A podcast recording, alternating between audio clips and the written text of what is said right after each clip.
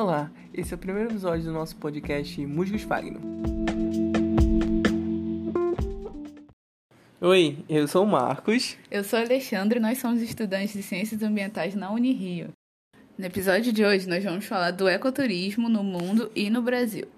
Mas antes de tudo, o que é o ecoturismo? O ecoturismo é uma ferramenta transdisciplinar.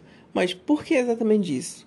Porque ele consegue ligar, de certa forma, as três esferas: a capital, que envolve dinheiro, a social, que de certa forma trata das próprias pessoas nativas daquela região, mas também as pessoas que vêm de fora, o turista, e por último, e aqui em teoria deveria ser mais importante, a ambiental. Quando a gente pensa em ecoturismo no mundo, eu acho que o primeiro grande exemplo que vem em mente é a própria savana africana, com aqueles jipes enormes, os leões, as girafas, os crocodilos. Um outro exemplo que a gente tem é da observação de pássaros. Nos Estados Unidos, mais de 47 milhões de pessoas observam aves. E esse segmento gera mais de 600 mil empregos e movimenta mais de 100 bilhões de dólares por ano. Até então, a gente só citou exemplos em escala global, de outros países. Mas será que aqui no nosso território brasileiro, no Brasil, será que a gente tem alguma coisa assim? No Brasil, a gente tem o On Safari, que é uma ONG que ocorre na região do Pantanal e em parte do Cerrado. Ela visa principalmente o turismo focado em onças e lobos guarais. A onça pintada tem se tornado cada vez mais um símbolo de ecoturismo no Brasil. É um animal extremamente popular, todo mundo conhece, está na nota de dinheiro. E o que tem acontecido cada vez mais são pessoas indo viajar até o Pantanal somente para ver, para prestigiar a onça pintada. Um fato interessante sobre um safari é que ele utiliza técnicas semelhantes às mesmas do safari na África ele, por exemplo, ele acostuma e adapta os animais à presença dos jipes, dos carros, no caso, utilizando as mesmas técnicas que o pessoal lá da savana africana, do safari africano, utiliza para acostumar e adaptar os animais. Como no safari os animais não ficam enjaulados, eles ficam soltos na natureza, a observação é feita de longe e em silêncio, justamente para não estressar os animais e não prejudicar a saúde dos bichos. No Brasil, a gente tem uma das maiores diversidades de fauna e flora do mundo, e de certa forma, isso é algo extremamente rico que poderia nos induzir ao maior ecoturismo do mundo, mas de certa forma falta muitas coisas, como investimento, falta profissional, falta gestão, falta licenciamento. A falta de infraestrutura está ligada diretamente à falta de informação e à falta de formação de profissionais na área. A sustentabilidade do ecoturismo depende, pelo menos parcialmente, do conhecimento acadêmico e científico sobre o assunto, uma vez que os impactos do ecoturismo são diretamente relacionados ao planejamento da atividade e à qualidade do planejamento. Mas o que pode ocorrer algumas vezes é a perca de controle da questão do ecoturismo.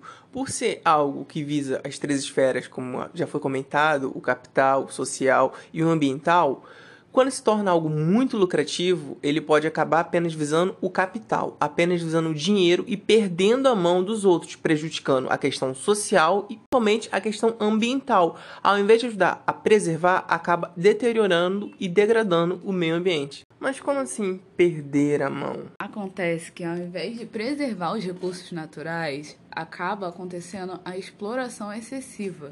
A busca excessiva por capital tende a gerar um desequilíbrio. Essa exploração descontrolada fere o principal objetivo do ecoturismo. Como por exemplo, o ecoturismo ele só suporta um número X de turistas, um número X de pessoas.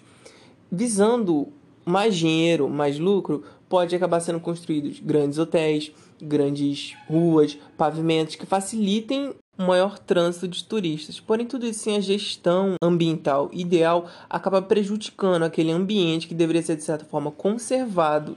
E assim, não somente o ecoturismo, mas como toda a área ambiental no Brasil, ela passa por um sério problema. Sugerir investimento, novas leis, mais gestão, mais questões rigorosas seria um pouco mais do mesmo, seria quase como chover no molhado. No Brasil atual, parece que não se faz mais questão de pautas ambientais. É apenas partindo do básico, da mais pura questão da educação, tendo em vista uma educação ambiental, seria realmente possível uma mudança real ambiental no Brasil.